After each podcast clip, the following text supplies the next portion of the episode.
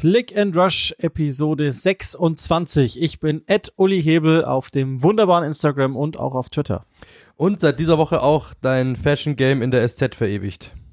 Das muss man auch dazu. Ich glaube Münchner Merkur, aber. Oder Münchner Merkur, oh, ja, glaube ich. ich aber kann jetzt auch sein, dass ich es durcheinander bringe. Ja, auf jeden Fall ist Ulis Fashion Game seit dem Unionsspiel aufgedröselt in der Zeitung gestanden. Da seht ihr mal, das ist Rich Flex. Absolut. Mein Name ist Joachim Hebel. Ich bin leider Gottes nicht so fame, bin aber trotzdem auf Instagram und bin trotzdem auch auf, wo, was sagst du immer noch? Twitter bin ich auch. Und bei Facebook bin ich auch, aber da müsst ihr, müsst ihr uns beide suchen. Gott sei Dank ist dein Fashion Game nicht aufgedröselt, ansonsten hätten wir äh, nicht mehr das Underdog-Image. Absolut.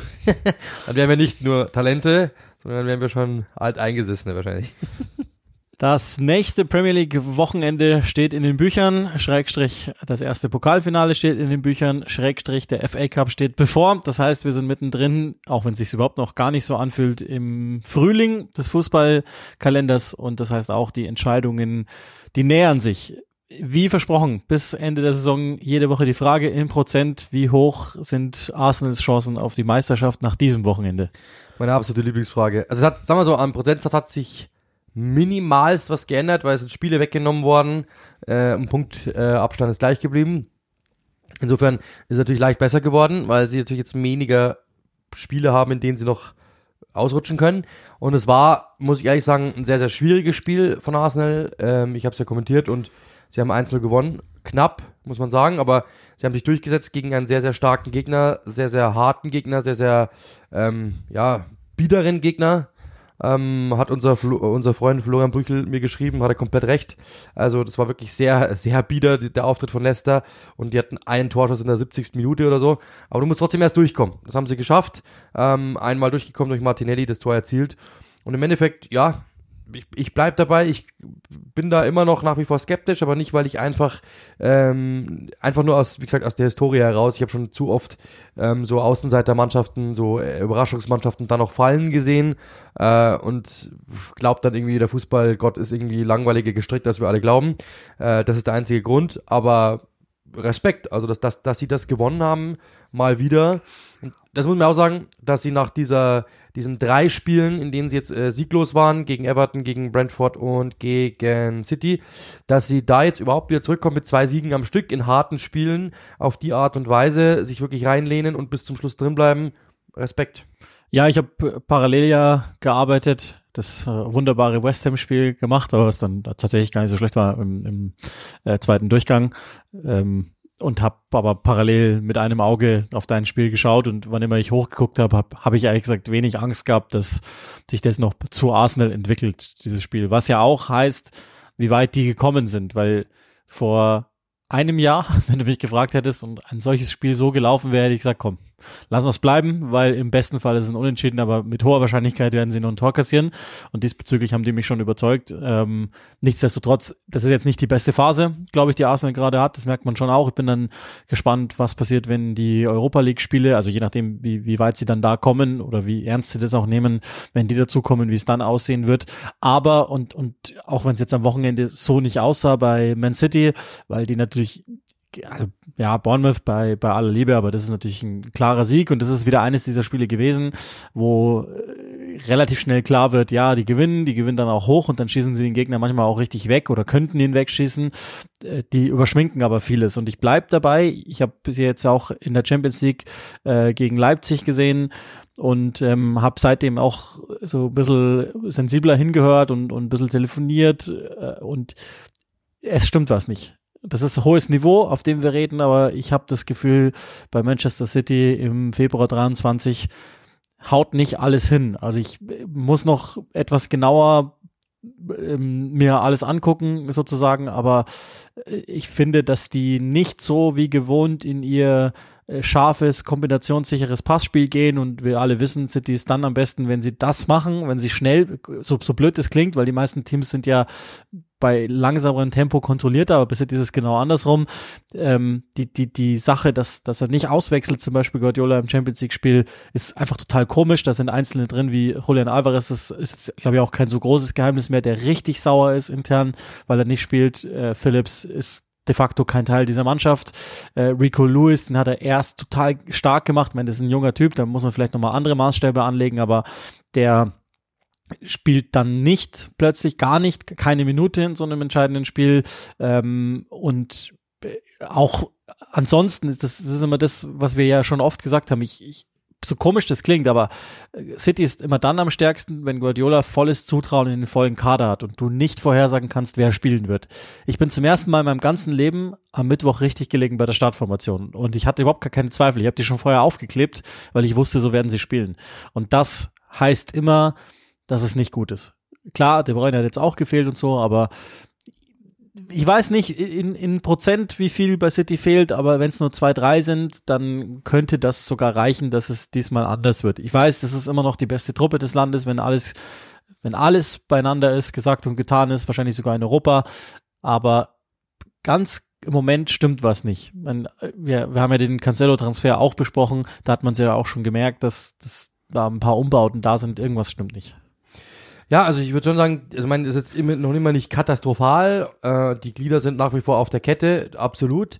Aber es ist, glaube ich, einfach keine Spannung auf der Kette. Ich glaube, das ist ein ganz, ganz gutes Bild. Ähm, das ist jetzt nicht so, dass man sagt, oh mein Gott, City ist schlimm und die sind raus und das, die, wer, die werden es nicht und es ist immer noch genug Qualität im Kader. Es ist immer noch genug, äh, um, um die Spiele in der Premier League zu gewinnen. Aber wie du sagst, auch wenn du, wenn du dir die Zahlen an, ansiehst, es ist jetzt äh, nicht vielen Zahlen hat sich wirklich etwas verändert, wenn dann nur marginal. Und trotzdem, glaube ich, sind wir uns alle einig, dass wenn man es sich ansieht, ist es einfach nicht das Gleiche. Irgendwas ist anders. Genau, beschreiben kann ich es dann auch nicht. Ähm, ist es dieses Phänomen, wie wir es ja schon mal beschrieben hatten, dass uns das ein ehemaliger Bayern-Spieler mal gesagt hat, so quasi, hey, ähm, der ist uns irgendwann dann einfach im dritten, vierten Jahr einfach am, oder dritten Jahr einfach am Zeiger gegangen, weil er einfach immer wieder dasselbe, nur Druck und nur ähm, über Druck kommen und über über äh, über über Forderungen seinerseits und über hey wir müssen und über Anspannung. Irgendwann ist das mal erschöpft und wenn er dann gar nicht mehr mit dir spricht und sondern nur noch fordert und nur noch Druck erhöht, glaube ich, das kann im dritten, vierten, was ist jetzt im Jahr, viertes Jahr, fünftes Jahr, glaube ich sogar schon, oder? Das kann irgendwann einfach mal nerven, den einen oder anderen. Äh, ich, ich finde, dass er momentan gerade nicht sehr glücklich wirkt, sondern sehr angespannt wirkt. Das merkt man ihm an das merkt man auch den Spielern an, also richtig Spaß ist da bei wenigen drinnen. Es gibt so Grealish, glaube ich, der ist halt momentan einer, weil der halt jetzt seinen Coming Out hat bei City, der, der hat momentan Spaß dran an dem, an dem Spiel. Ähm, aber De Bruyne hat so, der war schon so lange nicht mehr, äh, so lange noch äh, nicht so unkreativ, wie er es momentan ist, weil er einfach auch irgendwie gehemmt wirkt alle irgendwie machen dann, dann ist mal ein kleiner individueller Fehler drin, dann ist mal eine kleine Spannung drin, dann ist mal Moment drin, wo sie das Pressing überhaupt nicht anwenden, dann sind sie plötzlich offen, dann kriegen sie auch gleich das Gegentor. Es ist irgendwie alles seltsam, kommt viel zusammen. Und trotzdem muss man sagen, nach all dem, was ich jetzt gerade gesagt habe, das sind ja sehr, sehr viele Punkte nach einem, äh, ja, nach einem negativen Spiegelstrich. Trotzdem muss man ehrlich sagen, es ist immer noch gut genug, um Zweiter in der Premier League zu sein. Und äh, dass viele sagen, ich mit eingeschlossen, die sind noch nicht raus aus der Meisterschaft, weil natürlich die Qualität da ist, weil du mit Guardiola immer rechnen musst, weil du immer wieder damit rechnen musst, das haben wir auch schon gehabt. Ich habe das, glaube ich, immer rausgeschrieben, sie haben in vier der letzten fünf Jahre acht Punkte oder mehr aufgeholt. Das heißt, die kennen diese Spielchen. Das ist der große Vorteil, dass die schon hundertmal in dieser Situation waren. Bei, Ars bei Arsenal ist es so, da wacht, da wacht mit, mit Sicherheit der eine oder andere Spieler auf und denkt sich, boah, das ist ganz schön krass. Was ist, wenn City morgen an uns vorbei ist? Was ist, wenn wir das Spiel nicht gewinnen? Bei City, glaube ich, ist das nicht so. Wenn die aufwachen in der Früh, denken sich die, ja, another day in the office. Ist doch kein Problem, hatten wir schon 20 Mal. Und damit umzugehen, dazu dann noch mit einer, mit einer jungen Mannschaft wie Arsenal sie hat, ist halt schon was anderes als City. Das sind natürlich schon, äh, das ist schon wirklich jetzt nicht viel, aber es ist immer noch genug, dass halt einfach viele sagen, selbst so schwach war City lang nicht mehr und trotzdem reicht es irgendwie oder könnte es reichen. So. Und das ist halt, glaube ich, der Punkt, dass irgendwie zusammenkommt, dass Arsenal natürlich jung ist, die haben die Erfahrungen nicht auf diesem Niveau, die haben die Erfahrungen nicht um den Meister Meisterkampf, das ist das erste Mal, dass sie wirklich da oben mit, mit drin stecken.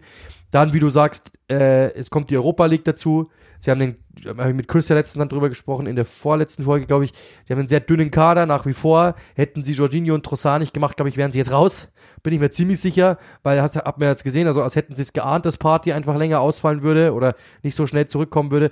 Das sind so Sachen, Da können sie sich richtig glücklich schätzen. Aber dann zum Beispiel bricht wieder ein Ketja raus, der einfach halt die Leistung nicht bringt. Dann gibt's Unkonzentriertheiten bei Gabriel, bei Saliba und so weiter. Das heißt, das, das kommt ja auch noch alles dazu, dass diese Spiele natürlich überspielt werden. Und das ist die große Aufgabe. Ateta hat es letztens gesagt, das Meisterrennen ist im wahrsten Sinne des Wortes ein Rennen. Also du musst jedes Mal dich wieder Du musst dich jedes Mal wieder im Training aufraffen, zu sagen, ich gebe alles, weil ich muss konzentriert in dieses Spiel reingehen. Ich muss verstehen, was der Trainer von mir will. Und du musst es im Spiel auch haben. Wenn du drei Prozent nachlässt, dann hast du vielleicht, lass es sein, nur zwei Punkte verloren, weil du unentschieden spielst gegen Leicester am Wochenende. Du musst einfach da sein und du musst dieses Spiel gewinnen, egal, kostet es, was es wolle. Und das, glaube ich, ist gerade, wenn wir jetzt in der Bundesliga wären, und es wären 34 Spieltage, dann würde ich sagen, hm, das ist ein netter Vorsprung. Aber wir haben 38 Spieltage. Das heißt, das geht noch eine Weile. Ja, und wir haben ja in, in dieser einen Woche gemerkt, wie schnell alles genau. einschmilzen kann. Ja, genau. Und noch ist ja die Möglichkeit nochmal da, ne? Das, also, dass man selber dafür sorgt, dass, dass noch Punkte äh, liegen gelassen werden.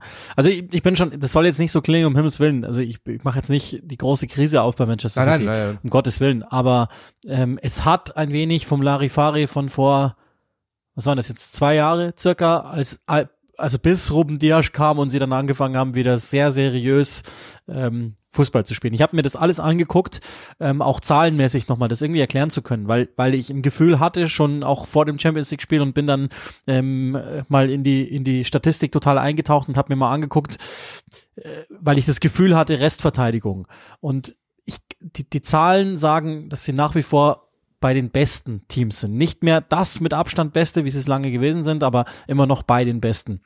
Es gab die Statistik, dass City ähm, vor dem Leipzig-Spiel mit äh, den jeweils in vier Spielen in Folge mit dem ersten Torschuss kassiert hat. Und ähm, da ist vielleicht ein kleiner Punkt zu suchen und zu finden. Ich habe auch da aber geguckt, ähm, da hat dann Athletic sogar witzigerweise einen Artikel draus gemacht, weil ich den, den Kollegen äh, gefragt hatte danach.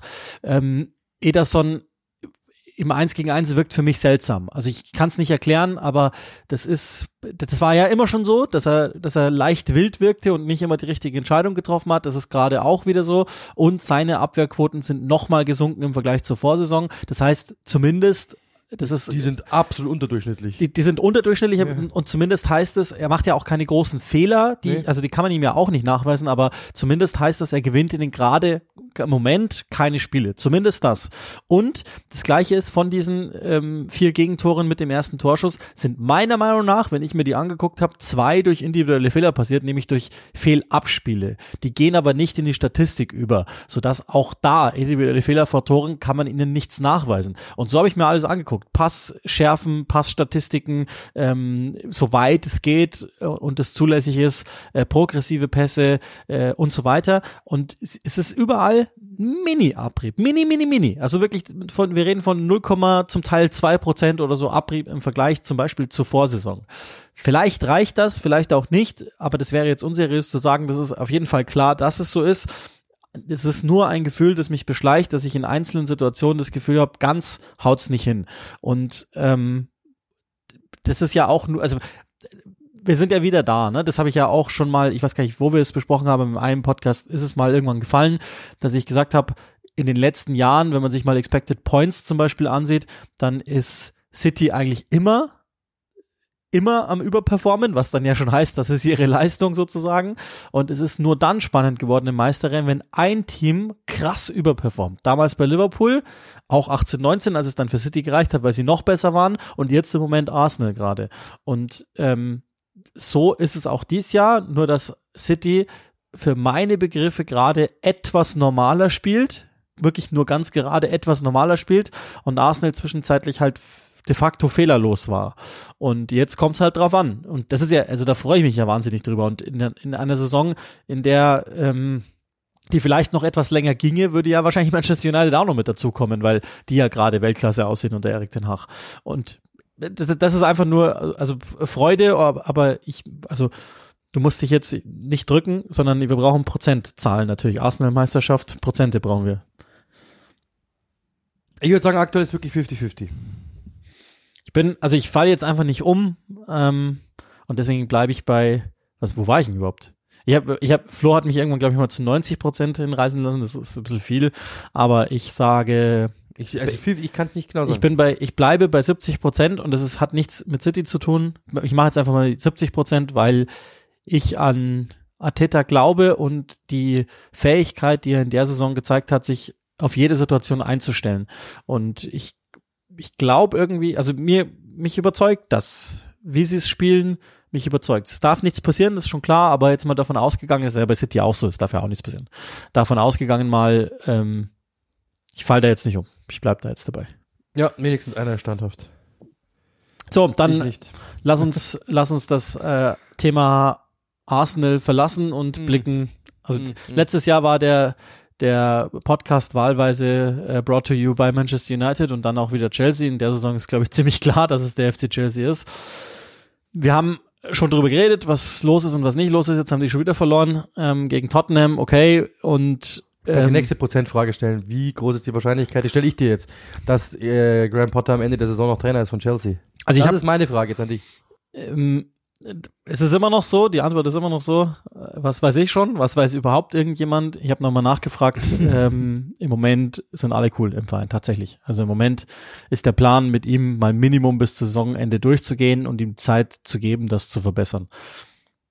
Wir alle wissen, ähm, die Impulsivität der Besitzer, die, die können wir noch nicht berechnen. Also Fakt ist, unter Roman Abramovic wäre Graham Potter schon seit vier Wochen auf dem Arbeitsamt wahrscheinlich. Ähm, ich, also auch das angeblich, ne, man, muss man ja auch vorsichtig sein, aber ist nicht unbedingt abhängig von der Champions League, äh, von der Chelsea schon denkt, dass das eine Möglichkeit ist, die zu gewinnen, weil die Zeit für sie spielen sollte und dann alle Neuzugänge integriert sein sollten. Aber ähm, ich glaube, die Situation, die ist zunehmend angespannt. Und ähm, ihr habt das ja sicherlich auch vernommen und, und dieses eine Zitat müssen wir, glaube ich, einmal kurz besprechen, weil ähm, das von so ziemlich allen deutschen Medien völlig missinterpretiert worden ist und als Nachtreten in Richtung Thomas Tuchel gewertet worden ist. Ich lese den Satz mal vor, der ähm, von Graham Potter gefallen ist. Äh, der geht wie folgt, also übersetzt. Einige der erfahrenen Spieler sagten, es sei die schlechteste Vorbereitung gewesen, die sie je gemacht haben. Da ging es um die Reisen äh, unter anderem in die USA, in der Saisonvorbereitung etc. etc. Das wurde hierzulande ausnahmslos als Nachtreten gegen Thomas Tuchel gewertet, ist aber natürlich vollkommener Quatsch. Ja, also ich meine, ich verstehe das grundsätzlich überhaupt nicht, diese Diskussion. Äh, also, wenn man sich den, den Sommer anschaut von Chelsea, sie waren viel unterwegs, es war viel los, äh, es gab viel Trubel und so weiter und so fort. Ähm, also die berichtige mich, aber diese Vorbereitung war bei vielen Mannschaften einfach nicht gut oder war zerpflückt und zerzaust und das war es bei Chelsea auch. Und das hat jetzt mit Thomas Tuchel einfach wenig zu tun, weil selbst wenn dort der absolute Lieblingstrainer eines jeden einzelnen Spielers die Vorbereitung geleitet hätte, sie wäre trotzdem komisch gewesen. Das ist, ja, das ist ja der große Punkt. Und das hat ja mit Thomas Tuchel jetzt erstmal gar nichts zu tun, weil der Rahmenkalender so gestrickt war, weil überhaupt der Rahmen des Vereins ja momentan so gestrickt war, dass man zu dem Zeitpunkt ja einfach gar keine Klarheit haben konnte und einfach viel zu viel los war, äh, um wirklich klar einfach sachlich arbeiten zu können. Das ist ja das große Problem. Hat, das Lustige ist ja das, Jürgen Klopp hat ja zum Beispiel genau dasselbe gesagt. Du hast, du hast, du hast mir damals ja mal rausgeschrieben, in, in wie vielen Orten die, in wie, in wie vielen äh, Nationen die in wie vielen Tagen waren, um Spiele dann durchzuführen. Das heißt, diese, diese Mannschaften waren einfach so viel unterwegs, ähm, haben so viele ja, Anforderungen natürlich von Vereinsseite, von der Marketingseite. Ihr müsst euch da blicken lassen, ihr müsst euch da blicken lassen, ihr müsst das machen, ihr müsst das machen, ihr müsst das machen. Dann gibt's einen neuen Besitzer, der hat dann plötzlich natürlich ganz neue Ideen ähm, und so weiter und so fort. Also ich glaube, dass wenn man jetzt sagt, das war die schlechteste Vorbereitung, die sie jemals gemacht haben, okay. Aber jetzt, ich würde ganz gern einfach Thomas Tuchel anrufen und den fragen. Aber das hat er doch schon, er hat es doch schon gesagt. Also ja. er, er ist doch selbst derjenige gewesen. Da, das war ja noch der Zeitpunkt, äh, wenn ihr euch erinnert, das, das macht ja alles so, so irre.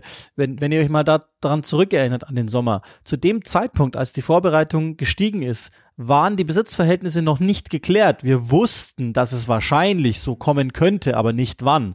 Und zu dem Zeitpunkt war es nach wie vor ein Übergang und Tuchel war der Einzige, der für den Verein gesprochen hat. Und ich kann mich an so, so viele Pressekonferenzen erinnern, in denen er gesagt hat, das war die schlimmste Vorbereitung ever. So kann man nicht arbeiten. Weswegen wir hier zu Saisonbeginn auch in der, in der Preview gesagt haben, wir müssen Chelsea betrachten mit einem Delay von sechs bis acht Wochen. Und das ist ja dann auch gleich umzumünzen auf Spieltage, bis wir sie ernsthaft bewerten können, weil das alles dauert, bis die überhaupt loslegen können mit der Saison. Und das müsste man natürlich wissen. Vielleicht kann man auch den, den ähm, Content-Schubsern keinen Vorwurf machen, die das dann so einfach hintiteln, weil sich so anhört, als ob.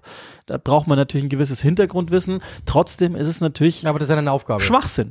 Aber das ist ja eine Aufgabe. Also ich meine, das ist ja das große Problem immer, ich sage das immer wieder, ähm, dass du musst halt dann, wenn du sowas machst, halt einfach wissen, was du damit tust. Ja, Weil- ruf, nimm ein Telefon in die Hand, ja, ruf nimm an. Telefon in die Hand, ruf irgendjemanden an und frag, wieso ist das denn so? Aber einfach nur zu den, den also ich meine, sie interpretieren ja. Also sie interpretieren ja. Aber um etwas zu interpretieren, brauchst du Hintergrundwissen. Weil wenn du mir jetzt ein, ein, äh, äh, ein, ein äh, Band irgendwie von Goethe hinlegst und ich soll den, ich soll den irgendwie analysieren, dann bin ich natürlich insgesamt, dann frage ich, ja, dieses Wort ist vielleicht schön gewählt oder das ist so und so. Aber wenn natürlich dann irgendein äh, Germanistiker kommt, der daneben sitzt und sagt, naja, aber schau mal, damals war das so, Goethe meinte damit das und das. Ah, verstehe. Dass du brauchst dieses Hintergrundwissen. Wenn du schon interpretierst, dann musst du halt wirklich wissen, worum, worüber du sprichst. Das ist das große Problem. Wobei Goethe ist leichter zu entziffern als Thomas Mann zum Beispiel. ja, Sage ich nur mal so. Also wenn wir schon dabei sind. Ja, und Potter ist leichter zu entziffern als äh, Thomas Tuchel. Und vor allen Dingen ist er auch, ist er auch Teil der Wahrheit, dass Graham Potter sowas nie tun würde. Also das ist, das ist mal ganz unabhängig davon, dass der, äh, na, wie, ob das gut gelaufen ist, ob er vielleicht zufrieden ist mit dem Zustand, in der er die Mannschaft übernommen hat, bla, bla, bla, bla, bla.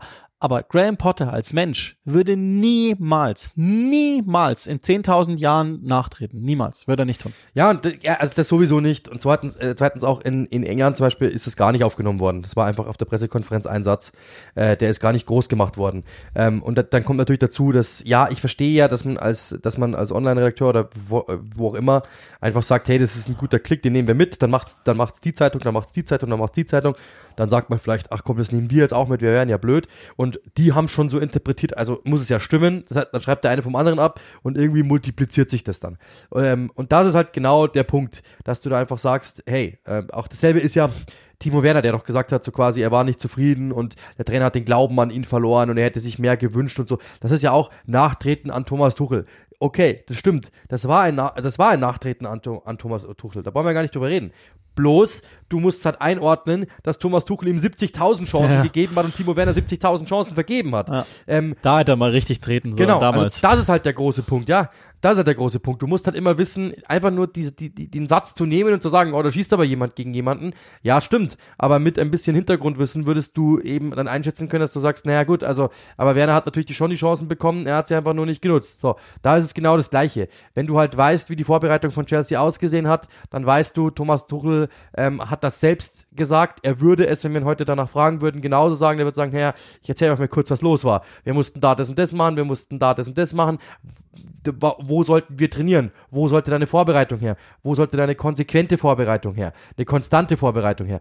Das ist halt gen- genau der Punkt. Und dann einfach nur dieses Zitat zu nehmen und zu sagen, ah, die Vorbereitung, die hat Thomas Tuchel noch geleitet. Jetzt ist also das ein Schuss gegen Thomas Tuchel, ist mir zu einfach. Und das darf man einfach auch nicht machen und dann muss man wirklich den Hörer in die Hand nehmen, weil das ist das, das ist mein Problem, das ich in der heutigen Zeit habe, mit solchen, mit solchen Lauffeuermeldungen, dass du oftmals damit, ich habe letztens gesagt, du, die haben immer das Gefühl, man hat oftmals das Gefühl, dass da wird, da wird von außen auf eine Fußballbubble berichtet. Oder über eine Fußballbubble berichtet. Nein, aber du bist Teilhaber. In dem Moment, wo du sowas in die Welt setzt, bist du Teilhaber, weil du Thomas Tuchels Ruf irgendwo schadest. Ganz, ganz klar. Jetzt ist das verhältnismäßig Pipifax und Thomas Tuchel wird das egal sein. Aber wenn du, wenn du die, falsche Person, also ich glaube zum Beispiel an Mario Götze, wäre über den nie geschrieben worden, ist mein Hot Take, wäre über den nie so geschrieben worden, wie damals geschrieben worden ist, dann wäre der heute wahrscheinlich im Dunst der Weltfußballer. Weil der, oder zumindest weit höher als gerankt Ja, ein anderes- das ist ja eine- weil du halt einfach,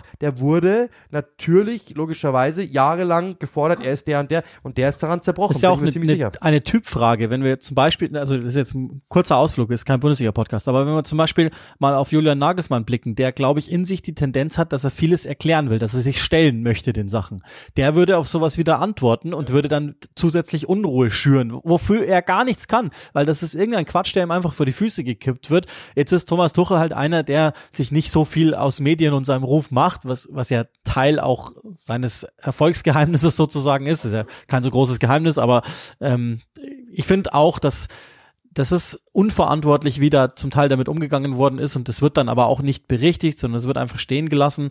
Und es gibt halt Leute und äh, jetzt wisst ihr das wahrscheinlich einzuschätzen, die ihr hier Woche für Woche zuhört und euch damit ja schon mal grundsätzlich für die Premier League interessiert und damit auch Thomas Tuchel etwas besser kennengelernt hat, aber hierzulande in Deutschland ist ja nach wie vor der Tuchel, ähm, wird ja auch erzählt, ne, also als Tuchel entlassen wurde, saßen irgendwelche Heinzis in, in äh, Fußball-Talkrunden, die irgendwann mal in Mainz mit ihm zusammengearbeitet haben und gesagt, ja, der war ein schwieriger Typ.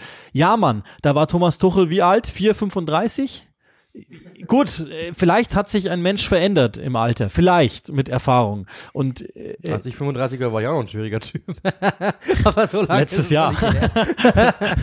jetzt bin ich es nicht mehr. Jetzt bin ich nee, und, und das, das äh, nervt mich einfach und das äh, zeichnet, es behält halt dieses Bild. Irgendjemand der hinterfragt es vielleicht nicht und denkt sich, aha, der Tuchel war schuld und das, da wird jetzt Thomas Tuchel völlig drüber stehen, zu Recht auch, aber ähm, das ist jetzt ja. Und jetzt gab ja im Übrigen auch das wilde Gerücht, dass Thomas Tuchel zu Chelsea zurückkehrt, habe ich neulich auch irgendwo gelesen.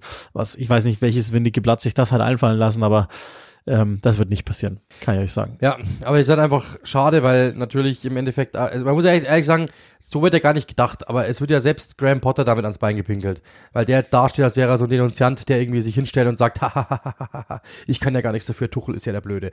Und das würde Graham Potter niemals tun.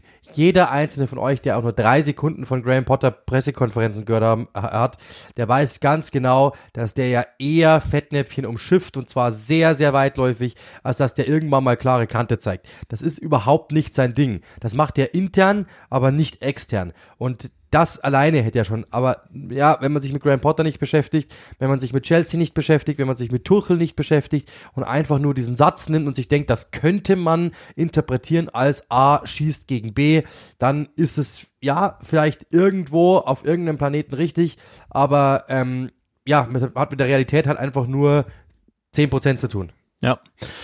Und ähm, es sorgt natürlich, also wenn, wenn ich habe dann teilweise in die Kommentarspalten geguckt, das ist, das ist der große Fehler, den man immer macht, aber äh, da sieht man dann auch, dass dann nur noch von Harry Potter und größter Dreckstrainer und bla bla. Ähm, so ist es ja auch nicht. Also ich, ich habe jetzt nochmal auch ein bisschen drauf geguckt, damit ich jetzt nicht völlig blank in den Podcast reingehe. Ähm, das, also es ist wieder so bei, bei Chelsea, dass wieder nächste System, äh, nicht das Systemumbau, wieder vier, fünf Wechsel in der Startformation, das halte ich für im Moment nicht das Richtige. Und wenn dann ähm, zum Beispiel, also die, die Struktur war gar nicht so schlecht, vorne einfach Tottenham ähm, ja outnumbern, sagt man in England, also sprich in Überzahlsituationen zu schaffen, dann müssen halt alle mitmachen und wenn Felix sich dann rausnimmt, dann geht das schon wieder mal nicht und da ist dann Tottenham immer noch gut genug, dass sie sich schlagen. Das ist im Moment mein sportliches Problem mit Chelsea. Ich denke, also einerseits kann Potter wenig dafür, dass kein Rhythmus entsteht, weil viele Verletzungen und weil natürlich auch jeden Tag ein neuer ins Training gekommen ist, etc. Ähm, und dann zum anderen, und, und das ist aber dann sein Problem, finde ich zumindest, ist meine Meinung, dass äh, er jetzt dann irgendwann mal dabei bleiben sollte, damit sich irgendwelche Automatismen mal einschleifen, weil die die sind gut genug, die hatten wieder mehr Ballbesitz und sie kriegen am Ball und und ich meine, guck dir mal an, wie viel Kreationsmöglichkeiten in diesem Kader stünden da ist ein Enzo Fernandes, der, der ziemlich jede Linie einfach so durchreißen kann mit Pässen. Und es sieht so aus, die, die, die kriegen den Ball im Halbraum, drehen auf und nichts ist los rundherum. Keine Bewegung abseits des Balles, kein Automatismus, keine, kein Eins gegen Eins. Und da, davon sind auch genügend Spieler im Kader, die das können. Und das ist mein Vorwurf im Moment an Chelsea. Ist aber auch jetzt nichts Neues für euch. Das haben wir jetzt schon 18.000 Mal erklärt, warum es gerade nicht läuft. Und, ähm, Mal sehen, ob sie es ja, hinkriegen. Ich meine, gerade sehr wild zusammengewürfelt. Du hast äh, ja klar mitten in der Saison musst du quasi ohne Vorbereitung, dann haben wir dieses Wort wieder eingebaut, musst du das, dann hast du äh, natürlich auf jeder Position fast Top zwei Spieler. Dann wahrscheinlich reizt dich das wirklich mal was auszuprobieren, wenn es nicht wenn es nicht funktioniert, dass du sagst, okay, aber auch vielleicht um den Kader zu befrieden, um jeden mal spielen gelassen zu haben. Du hast gesehen, der Linksaußen funktioniert nicht, dann bringe ich halt einen anderen Linksaußen. So, das kann ich mir schon irgendwo vorstellen. Du hast Druck natürlich auch, dann hat der vielleicht im Training wirklich besser performt, dann sagst du, komm, ich lass den jetzt mal. Also es gibt wahrscheinlich viele Möglichkeiten zu sagen, hey, Ja, das ist halt, das mal so und das so, ist aber halt, also halt nicht besser. Ich bin, ich bin kein Fußballlehrer, aber ähm, und ich möchte mir auch nicht anmaßen, überhaupt nur im Entferntesten in die Richtung gehen zu können. Aber das ist so eine Art Verschlimmbessern. Ich hatte Chelsea, ich habe sie gesehen gegen West Ham zum Beispiel im 4-2-3-1.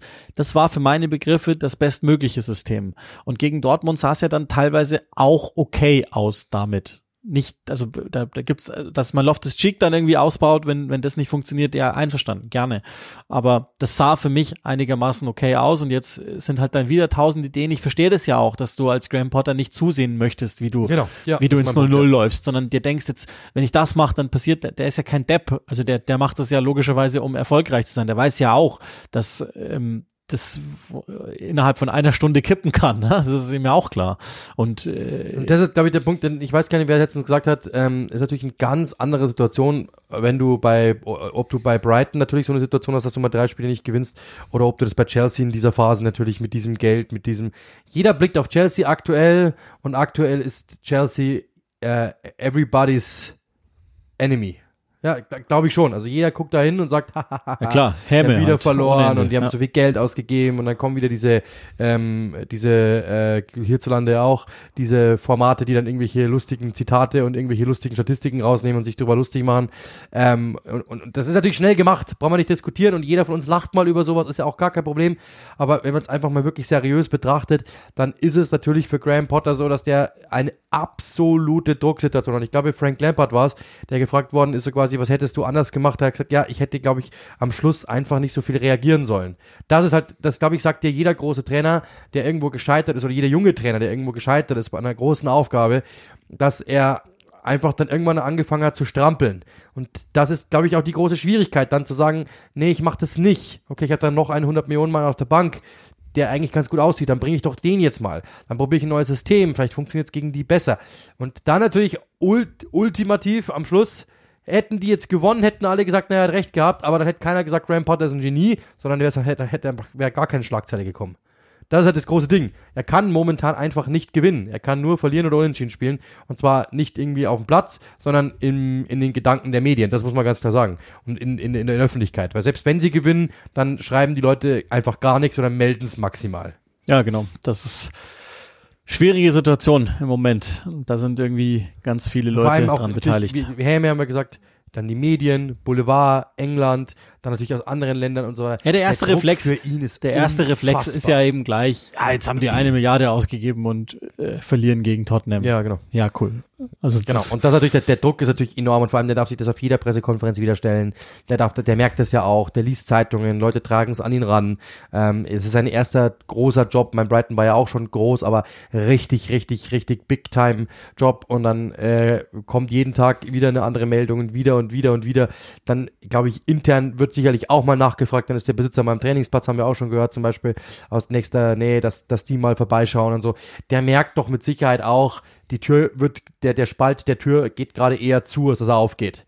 Und das ist halt das, glaube ich, was eine sehr, sehr schwierige Situation ist für ihn. Mit der ganzen Gemengelage, viele Spieler, viel Geld ausgegeben, viel Druck, wenig Ergebnisse, ähm, vielleicht werde ich dann doch irgendwann mal entlassen und so, ähm, weil die, er kennt die Historie von Chelsea ja auch, ja, es ist ein neuer Besitzer, aber der weiß auch, wie das System, wie das, wie das Geschäft funktioniert und so weiter und so fort. Kann ich mal, kann ich alles nachvollziehen. Also Spaß hat der momentan mit Sicherheit nicht. Und dann kommt wieder, ja, er ist ja Millionär, bla bla bla.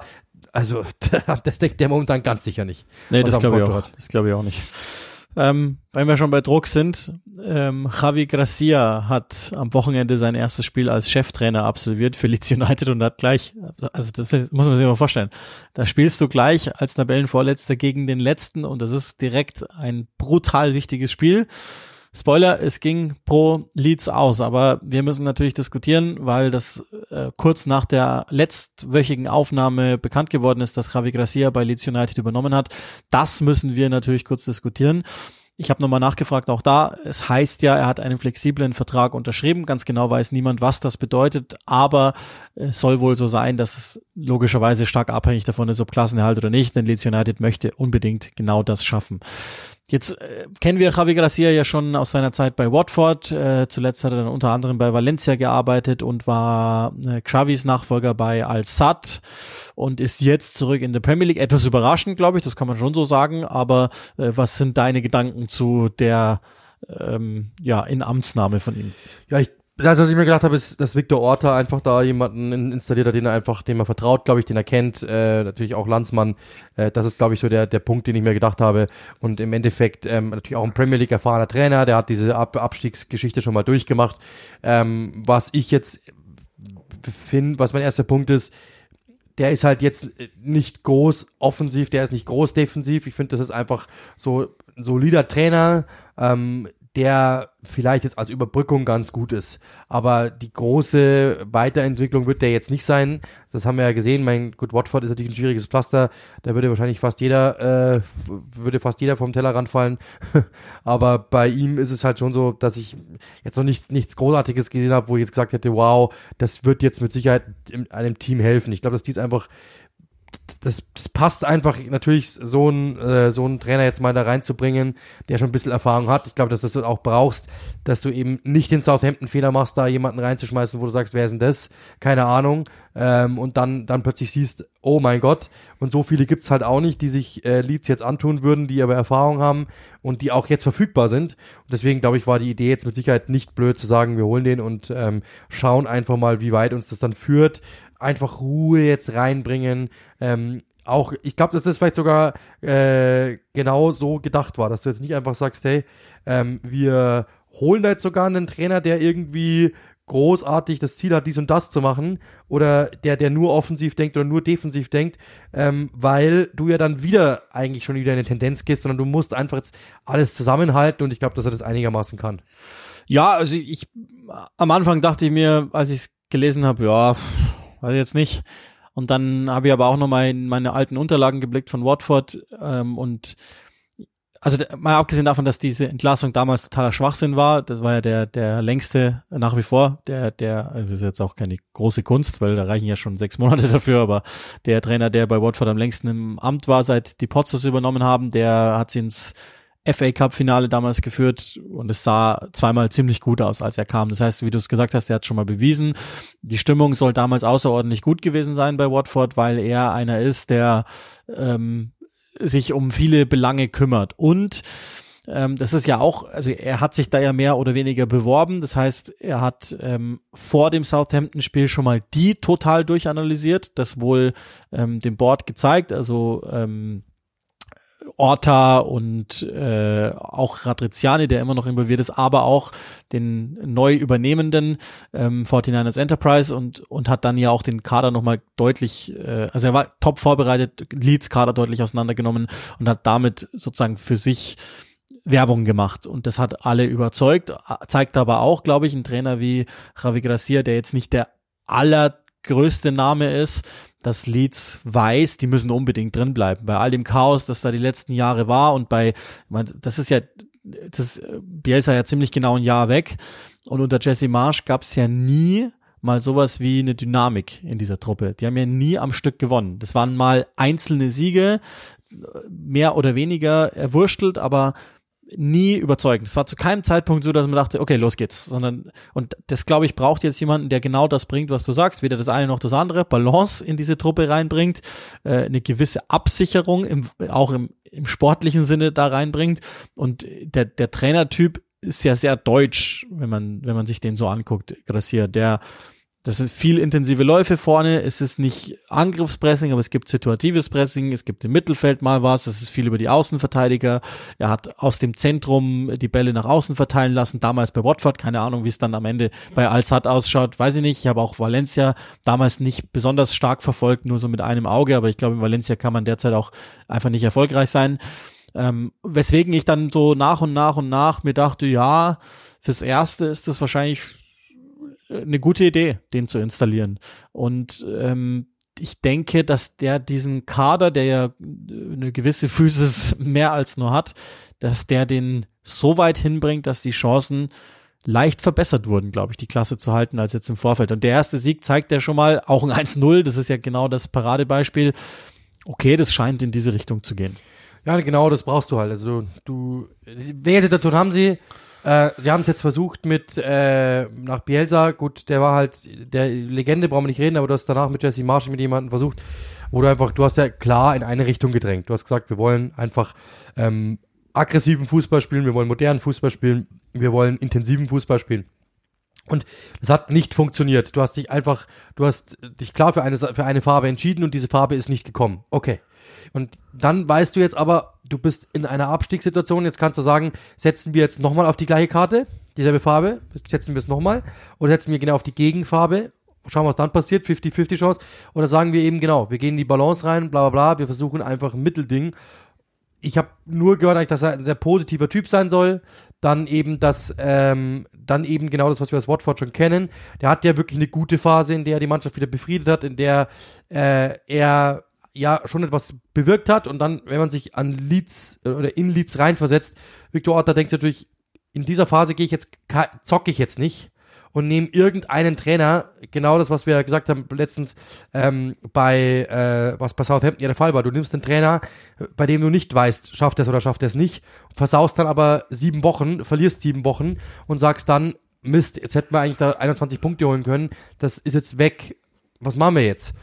Die Punkte holen uns keiner mehr zurück, jetzt müssen wir irgendwie schauen. Sondern du sagst, nee, wir müssen jetzt punkten, wir versuchen jetzt irgendwie was zu machen, was irgendwie hilft und dann greifst du natürlich auf altbewährtes zurück, nämlich du sagst, ich bin Spanier, das ist ein Spanier, ich kenne den mit Sicherheit, wir werden mit Sicherheit schon mal ein paar, äh, wir werden mit Sicherheit einen Draht zueinander haben, wir kriegen das irgendwie hin. Ich glaube auch, dass der mit Sicherheit mit seiner Art, mit seiner ausbalancierten Art Fußball zu spielen, uns mehr hilft, als wenn wir jetzt wieder sagen, wir holen einen RB-Trainer, ich übertreibe jetzt mal, ja, der, das kann ja wieder in die Hose gehen, vielleicht ist ja das System das Problem, über das System können wir im Sommer sprechen.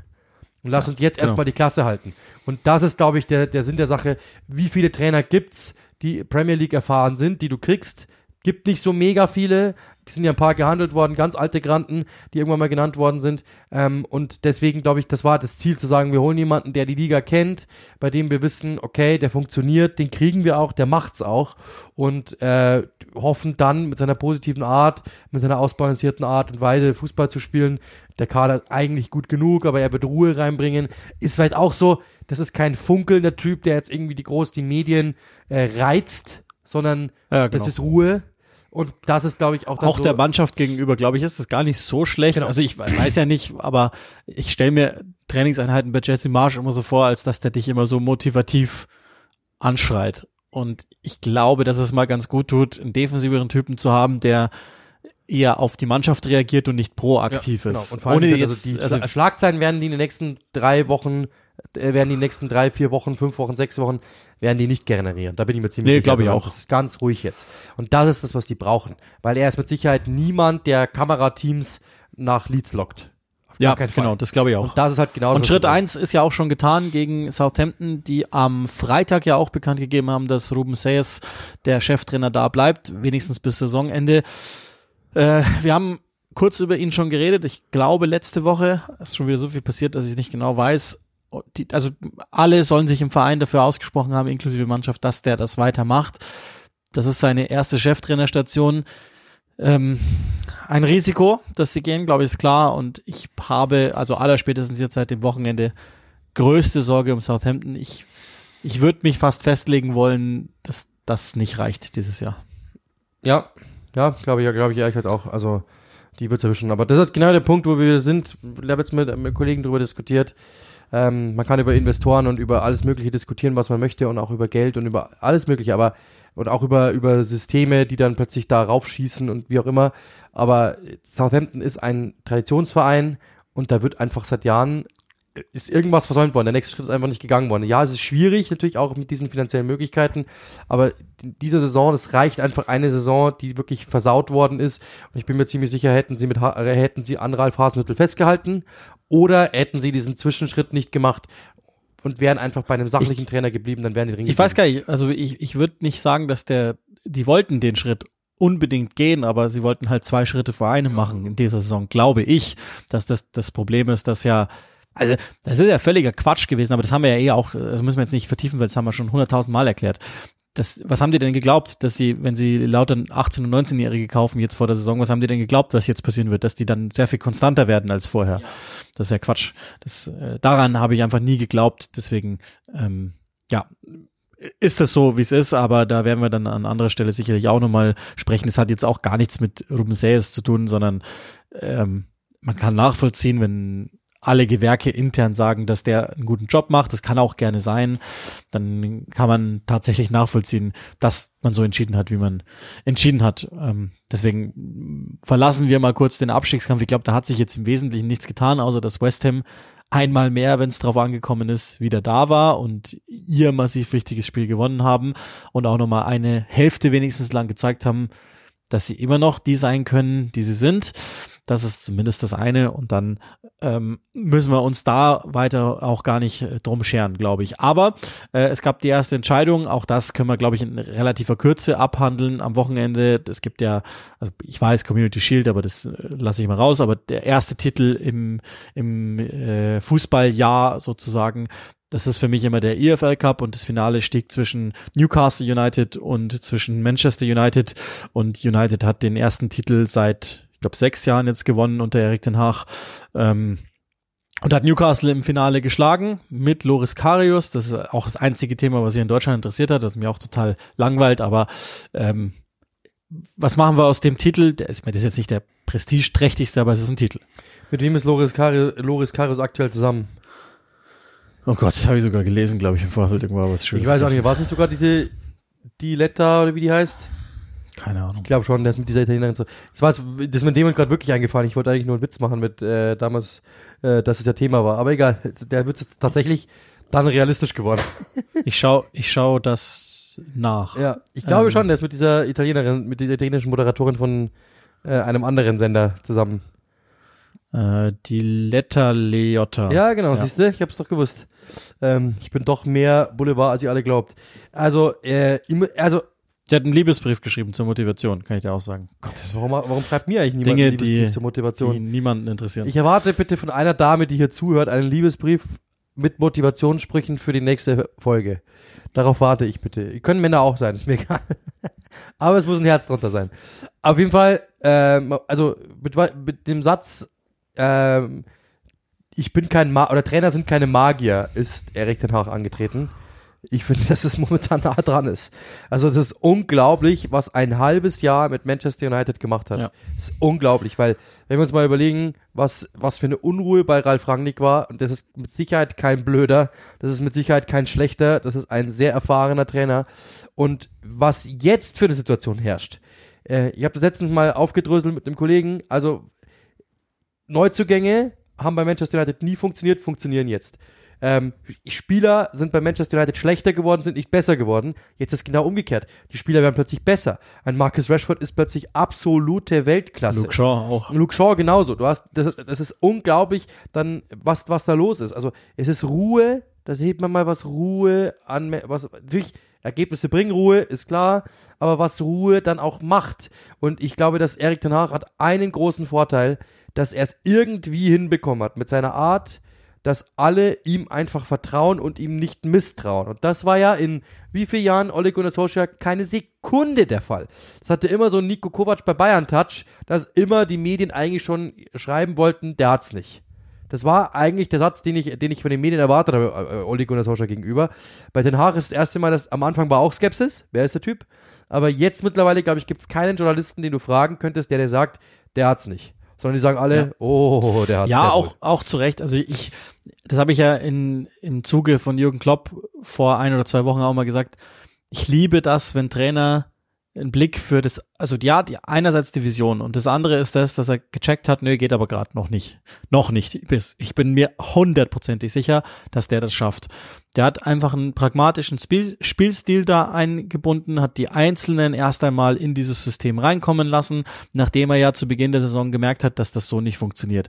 Und das schätze ich sehr an Trainern und ich glaube nach wie vor, also auch wenn man zum Beispiel das Barcelona-Spiel, das habe ich auch noch mit einem Auge verfolgt ähm, auf dem Monitor, äh, aber wenn man sich das Barcelona-Spiel angeguckt hat, dann sieht man mal, was für ein grandioser Fußballtrainer Erik Ten Hag ist und mehr noch einer, der ja auch, er hat es herauf äh. Er, er wollte es wissen mit Ronaldo und hat, äh, hat ein, etwas angefangen, vor dem andere Trainer noch gekuscht haben. Und er hatte Glück, dass es, oder weiß ich nicht, Glück, weil will ihm gar nicht jetzt zu nahe treten, sondern es ging für ihn aus. Das hat sicher nicht geschadet. Und jetzt haben, glaube ich, auch alle verstanden bei United, und da ist der erste Titel sicherlich Argumentationshilfe für ihn, dass er sagt, ey, wenn ihr mir folgt, dann können wir genau in diese Richtungen gehen. Und ähm, deshalb Glückwunsch, das haben wir ja auch schon im Sommer gesagt, zu, zur Verpflichtung eines der spannendsten Trainer der letzten Jahre, eines der spannendsten Persönlichkeiten der letzten Jahre und jetzt auch zum ersten Titel. Gegen Newcastle United, Wort zu denen vielleicht auch noch, ähm, also da ist ja auch so viel drüber gesprochen worden, Saudi-Arabien, bla bla. Das ist nicht der Punkt, sondern da hat sich alles verändert bei Newcastle United und die werden für die nächsten Jahre zumindest immer im Dunstkreis derer bleiben, die vielleicht auch mal so einen Titel holen können. Und ähm, war kein zufälliges Finale, so wie es rauskam. Ja, ich habe irgendwie das Gefühl, dass auch die meisten dann irgendwie so, dass, dass die meisten eigentlich fast beleidigt sind oder, oder fast irgendwie enttäuscht sind, so glaube ich ist der richtige, richtigere Begriff, dass, dass Newcastle nicht mehr Geld ausgegeben hat. Weil wenn sie das getan hätten, hätte man mehr draufhauen können. So ist jetzt Newcastle einfach jedem egal. Das, Ja, ist, genau. echt, das ist echt sehr, Ja. sehr witzig. Das ist einfach, du hörst einfach nur, die spielen gegen Newcastle United. Es hüpft keiner. Ähm, wer hätte Newcastle United jetzt mit, mit der, die haben ja nicht so viel gemacht. Das ist ja, die haben schon Geld ausgegeben, brauchen wir nicht drüber diskutieren. Das ist auch viel Geld, brauchen wir auch nicht drüber diskutieren. Aber es ist im Premier League Kosmos jetzt nicht überdurchschnittlich viel Geld. Ganz normal, Es ist halt so, oder leicht überdurchschnittlich, sagen wir mal so. Ähm, und trotzdem ist es natürlich so, dass die Leute natürlich darauf gewartet haben, es passiert noch mehr. Aber hätten die das, diesen Besitzer nicht, den sie jetzt haben, oder die Besitzer nicht, die sie jetzt haben, sondern hätten einfach einen ganz normalen Autoreifenhersteller, was weiß ich, dann glaube ich, wären alle begeistert, was das denn für ein Turnaround ist und was Eddie Howe für ein Genie ist und dass das ja so toll ist, was der hinbekommt. Durch das, dass aber einfach dieser Aufkleber Saudi-Arabien drauf ist, über den wir hinreichend diskutiert haben, brauchen wir jetzt nicht, äh, brauchen wir jetzt nicht äh, nochmal aufmachen, das Thema. Wir haben ja selber unsere Kritik geäußert, aber okay. Aber das ist dann immer man manchmal witzig. Da ist einfach der Aufkleber drauf und dafür, dafür ist, damit sind die für alle tot. Das ist so, das interessiert keinen mehr. Aber dass da einfach super gearbeitet wird, auch da Respekt, die waren vor wenigen Jahren oder letztes Jahr ja noch, um Ja, Zeit ja. Abstiegskandidat. Eineinhalb Ähm, Jahre waren und die waren weg. so gut wie in Liga 2 und jetzt plötzlich spielen die oben mit und da heißt dann nicht irgendwie guter Turnaround, was die gemacht haben und ist eine der Geschichten, äh, eine der wunderbaren Geschichten, die der Fußball schreibt, sondern das heißt am Ende des Tages einfach nur ja, okay, Saudi-Arabien. Das finde ich ein bisschen schade, weil das äh, Eddie House Arbeit einfach komplett untergräbt. Finde ich. Unfassbarer Trainer, unfassbare Kultur da eingezogen, mit Auge, mit Sinn, mit Verstand, ähnlich wie Ten Hag. Und das sind so, das ist, ich finde sowas, ich mag sowas, dass das jetzt nicht das Finale war, City gegen Liverpool zum 17.000. Mal, sondern das ist einfach so diese, ähm, ich glaube, es ist ja Premier League sogar 3 gegen 4, oder täusche ich mich sogar? Ist es nicht sogar so? Das ist, Ja. das ist, das ist sogar dieses Duell eben der, der Verfolger Ich hätte ist. jetzt gesagt, Newcastle ist auf fünf, Fünf, runter, genau, aber drei gegen ja. fünf. Dass es so ein Verfolgerduell mal ist, dass die auch mal eine Chance haben, um den Titel zu spielen, das finde ich echt schön. Und das sind zwei der ähm, Comeback-Stories dieser Saison, muss man ganz klar sagen. Im Vergleich zur letzten Saison und zu dem Trubel, der ja da war, es, sind es zwei der Comeback-Stories, zwei der größten Comeback-Stories und dass die dann plötzlich sich im Finale gegenüberstehen, ist, finde ich einfach cool. Haben beide Mannschaften sich verdient. Diese, be- beide Mannschaften haben einen groß, eine große Überschrift. Es ist jetzt eine klare Handschrift zu erkennen und es ist jetzt einfach Ruhe zu erkennen. Und da sieht man, was das mit Spielern macht und was auch mit einem Verein das macht. Wenn du gut arbeiten kannst, in Ruhe arbeiten kannst, mit einem Plan arbeiten kannst, dann geht's auch voran. Gott sei Dank haben wir Chelsea und Liverpool in der Saison, weil über wen hätten wir uns sonst aufregen sollen die ganze Zeit? Ach, ich finde immer was. United ist, United zählt einfach. Wann haben wir uns aufgeregt über United? Anfang der Saison, wahrscheinlich nach dem Brighton-Spiel, das war's. Also es, es Das freut mich aber auch für die United-Fans, Ja, weil mich auch, die ja, haben ja. eine große, äh, die haben eine große Fanschar in Deutschland und äh, die haben viel abbekommen und hat natürlich immer so einen leichten Anstrich, wenn du dreimal sagst, United in drei verschiedenen Podcasts am Stück, United macht das nicht gut, United macht das falsch, jetzt gibt's wieder eine Überschrift, die müssen wir auch kurz Ja. zitieren, dann heißt natürlich immer gleich, Klar. du bist bla bla bla und dann hat's immer so einen Anstrich von, wir freuen uns, dass United strauchelt. Nein, einer der größten Clubs genauso- der Welt, wahrscheinlich der größte in England immer noch. Und äh, das war ja gemein zu sehen, wie die jahrelang vor die Hunde gingen seit, seit Ferguson und Gill. Und deswegen ist es jetzt, glaube ich, gut, endlich mal die, also ich will jetzt nicht sagen, dass die Mourinho-Entscheidung nicht schon auch zum Teil richtig gewesen, vielleicht auch die Van Gaal-Entscheidung irgendwie, aber es sieht im Moment so aus, als würde das besser passen mit, mit Ten Hag und, Und du, United. krieg- du hast halt nicht irgendwie alle drei Sekunden irgendwie, das finde ich perfekt. Du hast nicht alle drei Sekunden ein Woodward einge, einge, eingeblendet, wo du irgendwie das Gefühl hast, ähm, dass wenn die den einblenden, dann äh, woll, will der Regisseur schon sagen, da sitzt das Übel. Das hast du ja immer gehabt, so quasi.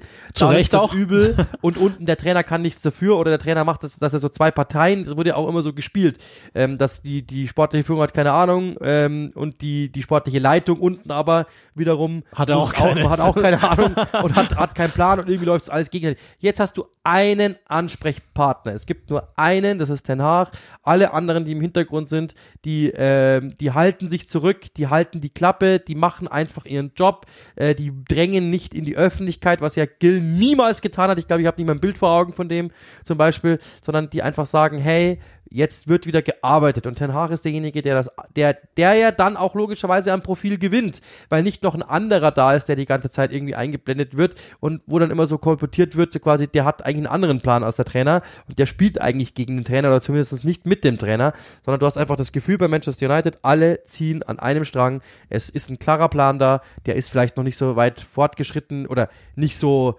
wie am Ende Ten Hag sich das vorstellt, weil er am Ende andere Wünsche hat. Das, soll schon dynamischer werden, bin ich mir ziemlich Ja, ja, sicher. Ähm, aber er macht das Schritt für Schritt, weil er einfach momentan noch nicht und, und dass du quasi einen Umbruch so hinbekommst, dass du trotzdem Erfolg hast während des Umbruchs, ist überragend. Ja, genau. Ist natürlich auch alles leichter im Erfolgsfall, aber da haben sie auch was dafür getan, deswegen zu Recht Lob an sie. Jetzt, Also Manchester, warte, die Überschrift meine ich noch, Ma Manchester ist wieder United. Kann man das sagen?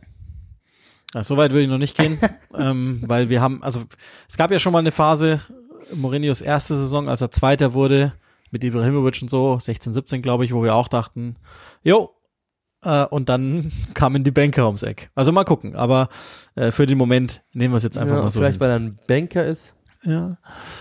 Äh, kurze, ja, wir sind ja schon wieder weit fortgeschritten in der Zeit, aber ihr werdet das mitbekommen haben. Also ich habe es gestern ehrlich gesagt dann erst, nachdem es schon gelaufen war, mitbekommen, weil es mich vorne und hinten nicht interessiert. Aber ein Wort zur, wie heißt diese Vergabe jetzt The Best, glaube ich, bei FIFA. Also sprich die die Weltfußballerwahl und äh, die damit verbundenen Auszeichnungen sind ähm, durchgezogen worden. Geht mir so wie bei FIFA in der Karriere, äh, dass ich einfach diese, diese Wahl dann immer erst drei Tage später in den Nachrichten nachschauen muss, wer Weltfußballer gewonnen Und die sind ist. und die die Auszeichnungen da sind genauso random wie die, die gestern passiert sind. Also lass uns kurz drüber sprechen, damit wir nicht allzu viel Zeit verlieren. Ich, ich sehe das jetzt im Übrigen auch erstmal die, die Abstimmungsergebnisse zum Weltfußballer. Also Lionel Messi hat's gewonnen, okay. Ähm, für uns ist natürlich die Premier League Perspektive interessant. Haaland auf fünf, Mané können wir glaube ich noch mit reinnehmen auf sechs, Alvarez auf sieben, okay. Und dann haben wir De Bruyne auf 10, Salah auf 14 und ja, Bellingham soll auch noch genannt werden auf 13. Ist irgendwas, was dir total missfällt aus Premier League Sicht? Hätte jemand höher rangemusst oder überhaupt? Oder ist es eh eigentlich völlig egal? Ja, eigentlich ist es völlig egal. Dann, das, man muss ja sehen, es gibt ja eine klare Agenda. Also ich will jetzt nicht nicht haten oder wie auch immer, aber äh, ist, was immer funktioniert sind Comeback Stories, was immer funktioniert sind Feel Good Stories Und Lionel Messi. Was immer versucht, was immer funktioniert ist, wenn halt jemand irgendwie was Großartiges zum also Überraschungsstories, das funktioniert immer und äh, Lionel Messi, genau. Das sind diese, das sind so die vier Punkte, die immer funktionieren.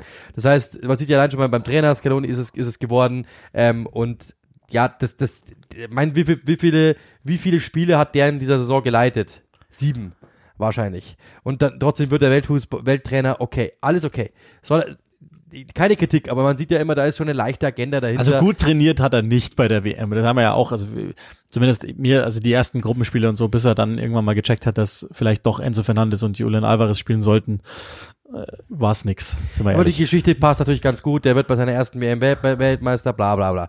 Ähm, man merkt ja auch dieser Argentinien-Touch, der hat irgendwie alle irgendwie ge ge ge gecatcht. Die sind's geworden und so. Alles gut. Sei es, sei es drum. Ähm, mein, mein Punkt ist, die Engländer hatten so eine Story nicht. Sondern sie sind ausgeschieden und hätten weiterkommen müssen eigentlich. Wäre England Europ äh, Weltmeister geworden, hätten wir jetzt einen Weltfußballer, bin ich mir ziemlich sicher. Dann wäre es halt irgendwie. Ja, klar. Dann wär's Engländer Bellingham geworden, Ja, wäre es ja. Bellingham geworden, genau. Und das ist halt immer, das, das, das ist halt einfach der Punkt. Sie sind zu früh ausgeschieden, sie haben nichts Besonderes gerissen, sie haben eigentlich unterperformt für ihre Verhältnisse, alles, alles immer ins Verhältnis gesetzt und deswegen sehen wir da keinen oben. Das muss man ganz klar sagen. Dazu natürlich zum Beispiel, ähm, Haaland ist jetzt Top 5, okay, der wird, also eigentlich ist es eine Frechheit, der muss Top 3 sein, ja, also momentan finde ich zumindest schon Top 5 mal Minimum. Deswegen, das passt schon so, alles, alles in allem, ähm, es ist einfach halt auch aus englischer Sicht zu wenig rumgekommen dabei, muss man auch ganz klar sagen. Und dann ist es halt so.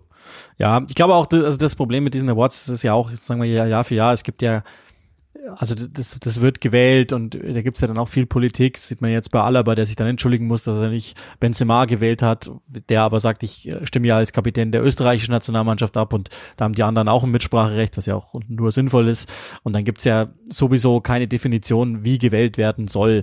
Und dass dann ein Turnier wie die Weltmeisterschaft vieles überstrahlt, noch dazu bei der FIFA, sollte uns auch allen klar sein, ähm, deswegen sind mir diese Awards eigentlich ehrlicherweise relativ egal.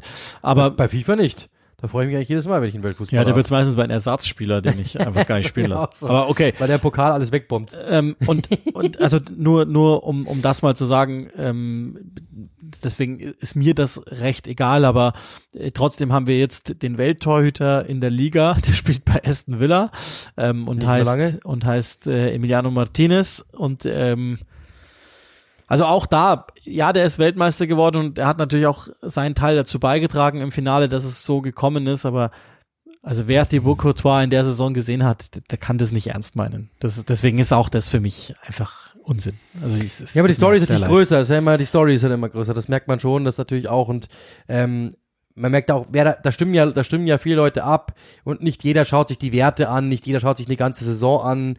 Die Spieler spielen ja auch an den Wochenenden, sehen nicht irgendwie komplett bla bla bla bla und dann überstrahlen halt einfach immer diese großen Überschriften und das war halt Martinez, das ist die Feel Good Story, das ist natürlich allein schon dieses Meme, das überall rumgeht.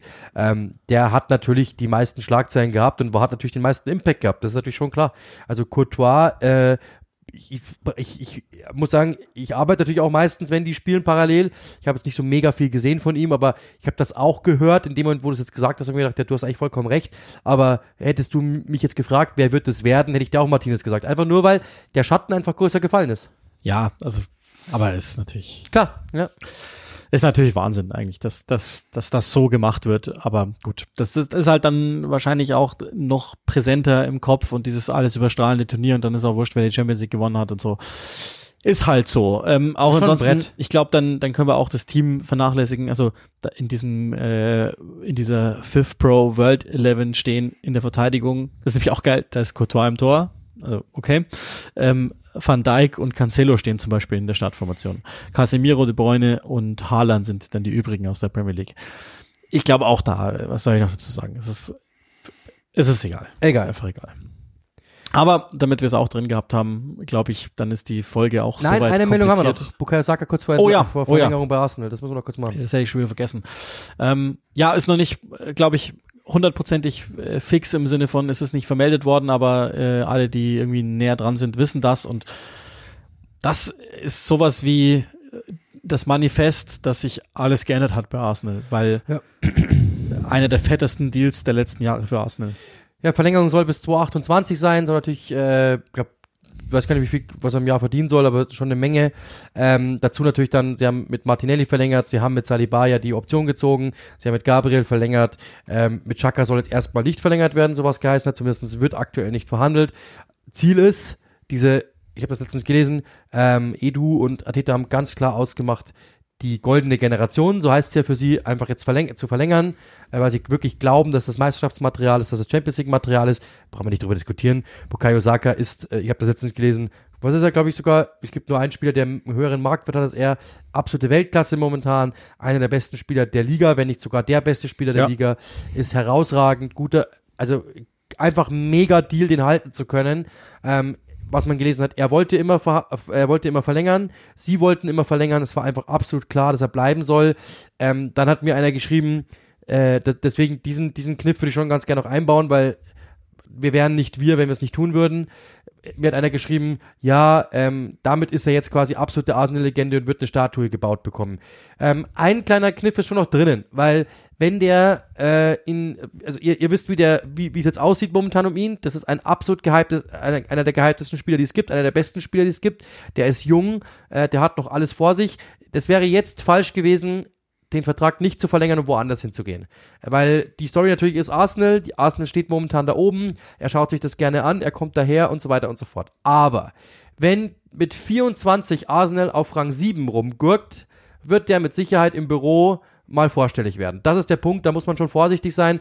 Das ist ein absolutes Welttalent, ein absoluter Weltklasse-Fußballer und äh, jetzt einfach zu glauben, dass damit die Karriere bei Arsenal beendet ist, ist falsch. Die müssen dem schon was bieten. Das weiß aber Arsenal Ja. auch und genau deswegen tun sie es ja auch und deswegen arbeiten sie ja auch, wie sie arbeiten. Sie wollen ja den Schritt nach oben genauso gehen wie er. Ja, genau. Deswegen alles gut, aber dieser Kniff muss schon drin sein. Jetzt nicht einfach denken, der wird sein, äh, nicht einfach die nächsten sieben Jahre mit Bukayo Saka Trikot bestellen. Wenn die Siebter werden, wäre ich vorsichtig, weil dann muss der ja auch an seine Karriere gedacht sagen, sorry, nein, also ich will auch mal einen Titel holen.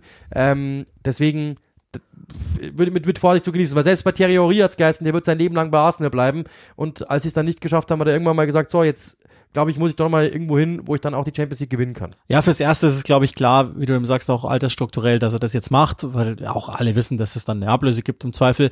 Nichtsdestotrotz finde ich schon, auch die Länge des Vertrages ist und dass auch noch keine ernstzunehmenderen Wechselabsichten oder, oder Gerüchte also ich mein, machen wir uns nichts vor, das ist ein Einhorn, der Typ. Dass, dass wahrscheinlich City längst nachgedacht hat, könnten wir den nicht eines Tages mal verpflichten Liverpool und United und Liverpool und Real Madrid und ich glaube alle anderen lassen es und PSG noch, die können sich den eh nicht leisten, aber all diese Vereine werden da sein, wenn der äußern würde, dass er gerne gehen wollte. Wenn nicht, dann haben sie es nicht verstanden. Und trotzdem ist dann, also ja, das ist das eine, aber dass halt noch nichts lauter geworden ist, sondern dass eigentlich allen klar ist, ja, der wird auf jeden Fall da bleiben, heißt für mich schon auch, dass auch der für einen Moment dran denkt, das wird was. Wir, wir, wir können gemeinsam, so ähnlich wie Tottenham vor Jahren, ähm, wir können gemeinsam alt werden oder älter werden und dann mal gucken, was wir zusammen hinbringen. Und währenddessen macht ja Arsenal auf dem Transfermarkt weiterhin clevere Dinge und auch da merkt man ja, wie der Wert jetzt gestiegen ist innerhalb des letzten Jahres, weil ähm, Leute ernsthaft drüber nachdenken, da eventuell hingehen zu können, wie Mudrik, wie Declan auch Enzo Rice. Fernandes, wie Declan Rice, der soll es ja auch eine Einig Einigung, eine Voreinigung geben, das ist alles nichts wert, wissen wir, aber ähm, das heißt was und ich glaube, ähm, wenn wenn das dann äh, im Einklang zueinander sich steigert, also sprich, dass die einen bleiben, gegen mehr Geld natürlich, und die anderen äh, eventuell dann erwägen, dahin zu gehen, dann sind sie genau im Moment da, wo sie sein sollten, nämlich äh, unterwegs in die richtige Richtung. Absolut. Also komplett richtig. Musst du machen. Arsenal, für Arsenal ist es ein absoluter Top-Deal, weil Arteta hat gesagt, er will zu sich äußern, no news, ja, aber es wird jetzt bald mit Sicherheit bekannt gegeben werden. Ich tippe einfach, das wird beim nächsten Heimspiel bekannt gegeben. 100 pro, das ist ja, das wäre ja prädestiniert dafür. Sowas im Stadion dann nochmal, ist ja momentan gerade groß im Trend, äh, deswegen, ich bin mir ziemlich sicher, das war fast klar, dass es vom Auswärtsspiel nicht bekannt gegeben wird. Vor allem, das ist ja auch dann, äh, selbst wenn der Vertrag mal ausgedruckt ist, das wird dann äh, dem einen oder anderen Jurist noch zugeschickt, so quasi, hey, kann man das wirklich unterschreiben? Da geht's ja um ein paar, da geht's ja um ein paar Euro. Also insofern, äh, aber insgesamt super Deal für Arsenal. Ich bin mir ziemlich sicher, dass intern schon mal kurz geschwitzt worden ist, so quasi, hey, können wir den wirklich halten? Geht der nicht zur City? Ähm, da, zwischenzeitlich war schon mal irgendwie Angst da. Jetzt im letzten halben Jahr dann nicht mehr. Da haben beide Seiten ja gleich gesagt, so quasi, das kann passieren, das wird passieren. Aber zwischenzeitlich, glaube ich, haben die schon mal kurz geschwitzt, weil, ja, du musst so einem Spieler auch was bieten, weil der natürlich auch weiß, er hat, einen, er hat einen Markt. Und der hat natürlich eine super einfache Ausgangslage, weil der kann sagen, schaut mal, ich komme überall unter. Was zahlt ihr mir? Was kriege ich hier? Was macht ihr hier mit mir? Deswegen, super, dass sie es hinbekommen. Zeigt, wie weit Arsenal gekommen ist, wie du es gesagt hast. Zeigt, wie weit wir gekommen sind, denn die Folge ist so gut wie vorbei. Uli hat das letzte Wort. Oh, ich weiß gar nicht, was ich sagen soll. Es gibt eine englische Woche mit einigen Nachholpartien, unter anderem Arsenal gegen Everton. Ihr werdet euch möglicherweise erinnern, was da beim letzten Mal passiert ist. Und dann geht's ja auch am Wochenende schon weiter. Da habe ich die, glaube ich, sogar, stimmt das? Mal kurz nachgucken, dass ich keinen Quatsch erzähle. Ja, genau, gegen Bournemouth, 16 Uhr am Samstag, den 4. März. Wir sind schon wieder im März. Samstag, Mhm. den 4. März. Ich habe am Samstag City gegen Newcastle. Geil eigentlich. Mhm. Äh, Ist nicht so übel. Müssen wir nochmal reden, ob wir dich dann hier abziehen. Absolut. Irgendwo ins Delay schicken. Wir haben jetzt andere, andere Größen. Absolut, genau. Ähm, ich, ich werde auch dann versuchen, einfach nur, äh, werde versuchen, einfach nur rumzubrüllen, weil äh, Emotionen sind sehr, sehr wichtig. Ähm, und habe am nächsten Tag Forest gegen Everton, soweit ich es gelesen habe. Ähm, deswegen, Oh, das ist auch lustig. genau. Ja, in diesem Sinne, Abstiegsgipfel. Das war's von dieser Folge. I wish you a Merry Christmas and a Happy New Year oder was auch immer. Eine schöne Woche und wir hören uns bis bald. Cheers. Nicht vergessen.